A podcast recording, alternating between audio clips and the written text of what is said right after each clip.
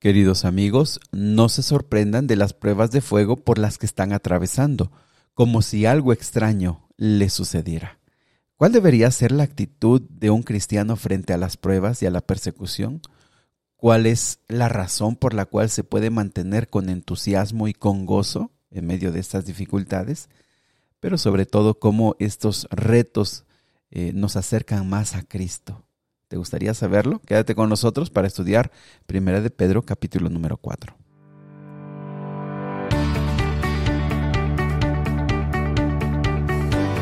Nuevamente bienvenidos amigos y amigas al plan Reavivados por su palabra. Qué gusto saludarles esta mañana, mandarles un fuerte abrazo, desearles que el Señor esté con ustedes y ahora que estamos terminando la semana, bueno, terminemos estudiando la palabra de Dios. Estamos cerca, estamos ya cerca de terminar este gran reto, este gran desafío que nos propusimos de estudiar toda, eh, todo el Nuevo Testamento. Te invito a que nos busques en Spotify. Allí puedes encontrarnos como Momentos de Esperanza y ahí podrás escuchar todos los audios pasados para que si en alguno te quedaste o en algún momento dejaste de leer la Biblia puedas ahí repasar y estudiar juntos, estudiar juntos la palabra de Dios. Muy bien, pues abre tu Biblia. Vamos juntos a estudiar Primera de Pedro capítulo 4. Muy bien, pues estamos llegando al final de este capítulo y Pablo, eh, perdón, Pedro llega a una conclusión. Versículo número uno, nueva traducción viviente, dice, por lo tanto, ya que Cristo sufrió dolor en su cuerpo, ustedes prepárense, adoptando la misma actitud que tuvo Él y estén listos para sufrir también. Eh, Pedro no les esconde las dificultades y claro que ellos ya las están pasando o ya las han vivido o las van a vivir. ¿De qué habla? Bueno, de la persecución. En esos tiempos eh, se desatarían persecuciones por el territorio eh, romano y, los cristianos serían los primeros en sufrir. Recuerda que Nerón fue uno de los grandes eh, emperadores que persiguió a la iglesia. De hecho, Pablo murió por orden de Nerón. Entonces, Pedro no les esconde esto. deben de saberlo. Ellos deben estar preparados y deben tener la misma actitud que tuvo Jesús frente a estas dificultades y deben estar listos para sufrir también. Qué, difícil, ¿no? ¿No les parece? Qué eh, desafiante para una persona que no se siente lista para pasar dificultades, no se siente lista para enfrentar dificultades. Saben que muchas veces nosotros nos enfocamos en eso, en las dificultades y el dolor, en el sufrimiento. Sin embargo, eh, el punto aquí tiene que ver con la preparación. Si tú te acercas a Cristo, tú llevas una relación íntima con Cristo, tú llevas una relación personal con Cristo, esa es la manera de prepararte para las dificultades, para lo que pueda venir. Eh, no te enfoques en lo que en el sufrimiento. ¿Por qué? Porque el Señor es el que lleva nuestra vida en sus manos y él sabe qué es lo mejor para nosotros y cuando estamos preparados para algo. Ahora, eh, una vez que ha puesto la plataforma, les dice, miren, versículo 2, no, eh, no pasarán el resto de la vida siguiendo sus propios deseos, sino que estarán ansiosos de hacer la voluntad de Dios. Versículo 3, en el pasado han tenido más que suficiente de las cosas perversas que les gustan, que les gusta hacer a los que no tienen a Dios. ¿Cuáles eran esas cosas? Bueno, inmoralidad y pasiones sexuales, parrandas, borracheras, fiestas desenfrenadas y abominable adoración a ídolos. Miren, el, razonamiento es el siguiente, la idea es la siguiente. Ustedes ya han pasado o van a pasar dificultades o sufrimientos físicos. Que eso te recuerde que ya es suficiente, que ya basta de la vida pasada. O sea, si tú estás sufriendo o vas a sufrir físicamente por tu fe en Cristo, es hora también de que definitivamente cualquier rastro, cualquier mm, cosa pendiente que todavía quizá eh, tengas allí, debe quedar eliminada completamente. Es decir, el dolor eh, físico por la persecución o por los problemas que tú vas a pasar, deben recordarte que ya definitivamente debes terminar con algún rastro del pecado que tuviste en el pasado. Eh, eso es, ahora aquí detalla varios asuntos que en ese tiempo eran muy comunes. Inmoralidad, pasiones sexuales, parrandas, borracheras, fiestas desenfrenadas y abominable adoración a ídolos. Todo eso era muy común en el imperio o en el tiempo eh, romano. Versículo 4. No es de extrañarse que sus amigos de la vieja vida se sorprendan de que ustedes ya no participan en las cosas destructivas y descontroladas que ellos hacen. Por eso los calumnian. Pero recuerden que ellos tendrán que enfrentarse con Dios, quien está listo para juzgar a todos, tanto vivos como a muertos. Por esta razón, el Evangelio fue predicado a los que ahora están muertos, aunque fueron destinados a morir como toda la gente, ahora vivirán para siempre con Dios en el Espíritu. Mm, los está motivando. Eh, Pedro les dice, miren, ya basta, ya fue suficiente con esa vida antigua. Si queda algún rastro de eso, hay que acabar con eso definitivamente. Pero les digo algo, dice, dice Pedro, no se extrañen que los con los que ustedes antes andaban en esas parrandas, en esas adoración abominable, en esas borracheras, ahora cuando ustedes los ven diferentes, por eso los calumnian, porque se enojan, porque se molestan, porque ya no son como ellos.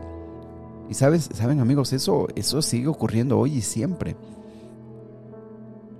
Cuando un grupo de personas que se está destruyendo a sí mismo por medio de los vicios, por medio de hábitos eh, dañinos, cuando ven que alguien sale de eso, por supuesto que se enojan, se molestan, porque quieren que todos se, se echen a perder, que todos se lastimen, que todos se acaben, se destruyan a sí mismos.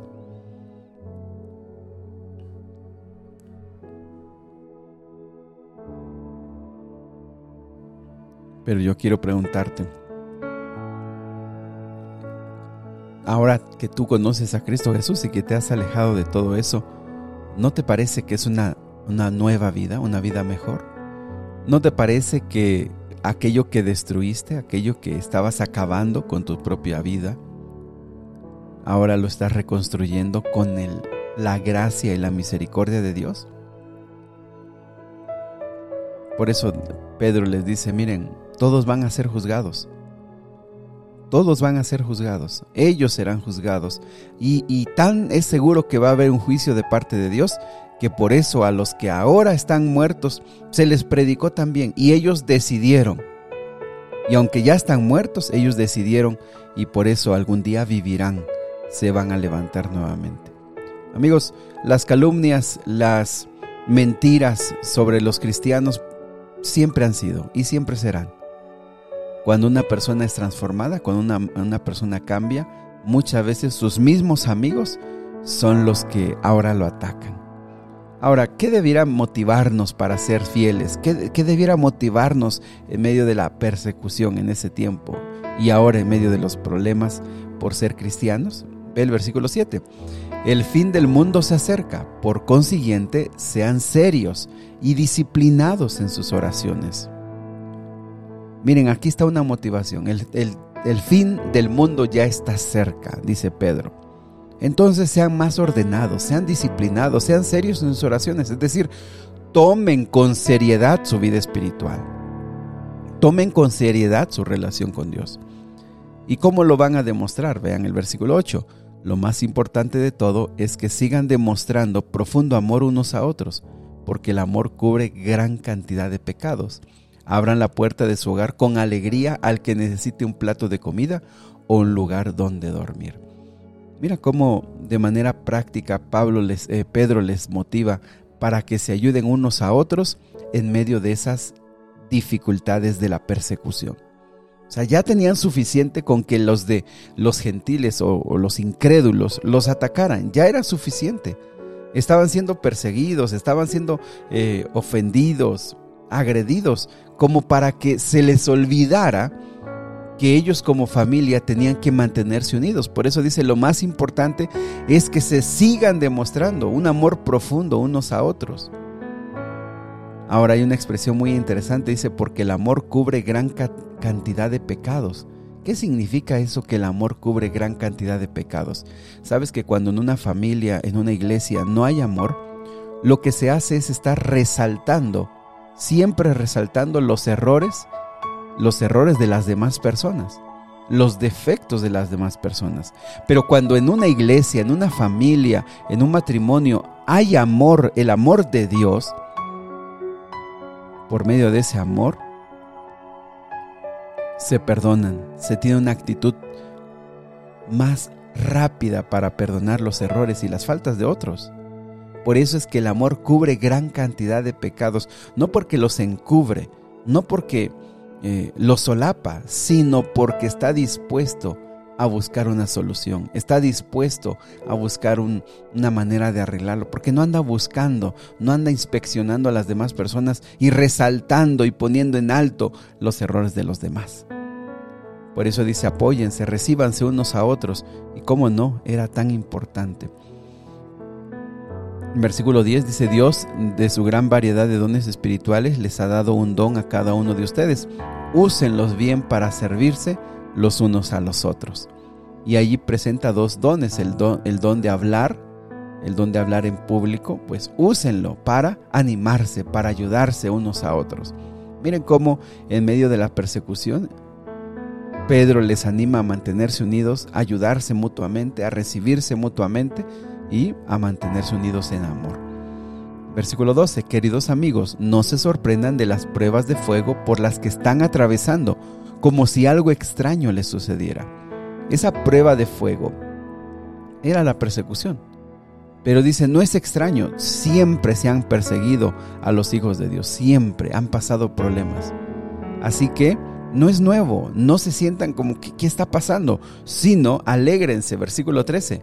En cambio, alégrense mucho porque estas pruebas los hacen ser partícipes con Cristo de su sufrimiento, para que tengan la inmensa alegría de ver su gloria cuando sea revelada a todo el mundo. Es decir, cuando pasamos eh, dificultades y pruebas por ser cristianos, por manifestar el carácter de Cristo, no te debes sentir triste, debes alegrarte. ¿Por qué?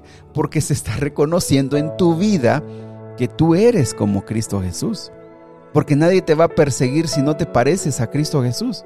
¿Sí me explico? En ese tiempo persiguieron a los cristianos porque parecían a Cristo. Por eso aquí hay una palabra que casi no se usa en la Biblia, que es cristianos.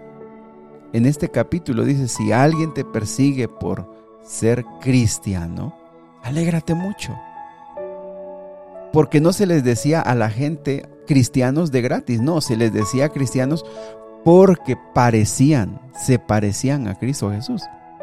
¿Sí me explico? Entonces, eso está en el versículo número 16. Dice, en cambio, no es nada vergonzoso sufrir por ser cristianos. Esa palabra me parece que solamente hay tres o cuatro veces que se dice en todo el Nuevo Testamento.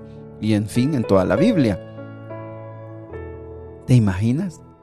Al que le decían cristiano es porque realmente parecía a Cristo Jesús. Entonces era un privilegio. Ahora, hay mucha gente que puede pensar, eh, a, mí también me perseguirían.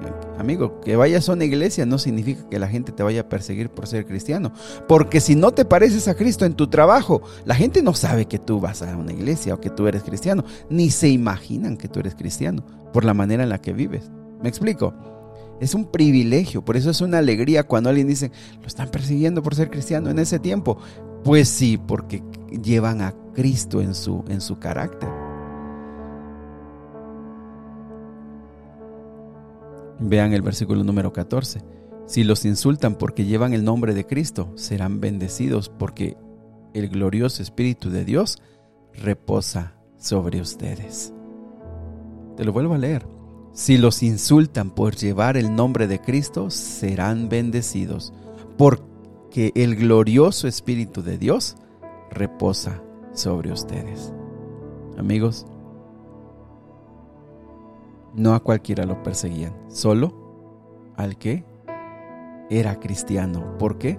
Porque llevaba el nombre de Cristo en su carácter, en su vida, en sus palabras y en sus actos. Yo te pregunto nuevamente, si hoy fuera una persecución y persiguieran a los que parecen a Cristo, ¿te perseguirían a ti? ¿Me perseguirían a mí? ¿O simplemente nadie vería a Cristo en nuestras vidas? Bueno, esa es una, es una pregunta para reflexionar, ¿verdad? Para analizarnos. Muy bien, eh, versículo número 15 le dice que, pues si, te, si tú sufres porque mataste, robaste o causaste problemas o por haberte entrometido en asuntos ajenos, pues qué pena, ¿no? Qué pena que, que por problemas sufras Pero eso no es ninguna, ningún asunto de que alabarse. ¿Por qué? Porque tú te buscaste los problemas. Fíjate que estuve checando esa palabra, entrometerse en asuntos ajenos. Y esa palabra es muy interesante. Dice supervisor de asuntos ajenos. Gente que le gusta andarse metiendo en la vida de otros, andar opinando de la vida de otros, le gusta andar siendo como el juez de la vida de las demás personas y por eso se mete en problemas. Interesante, me, llamó mucho la atención.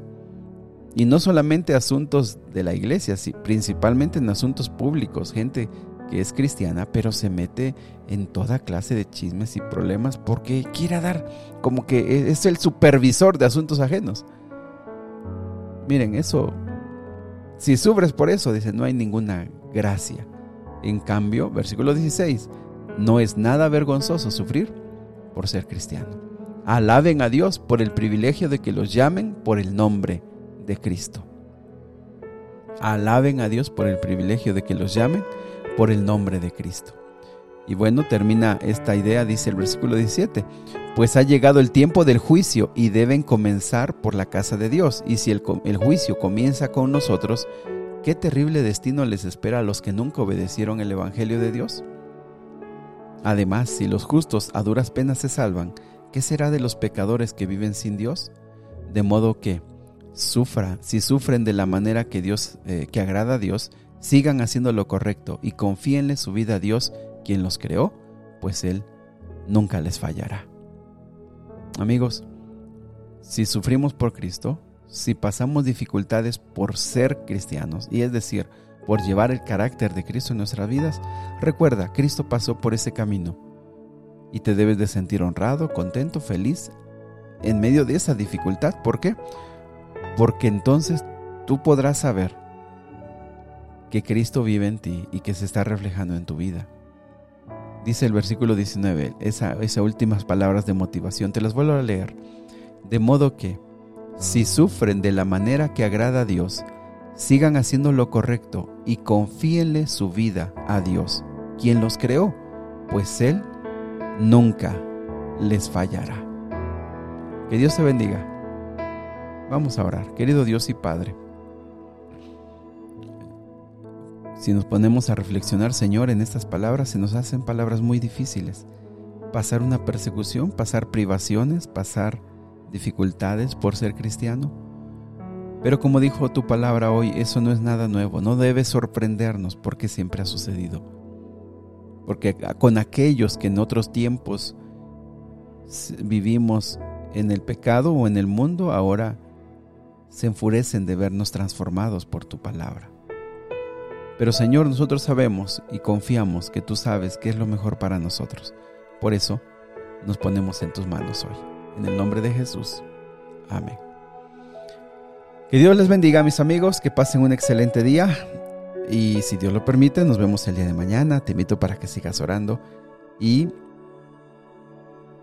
que a través de la palabra de Dios tu vida pueda ser reconfortada. Que Dios te bendiga.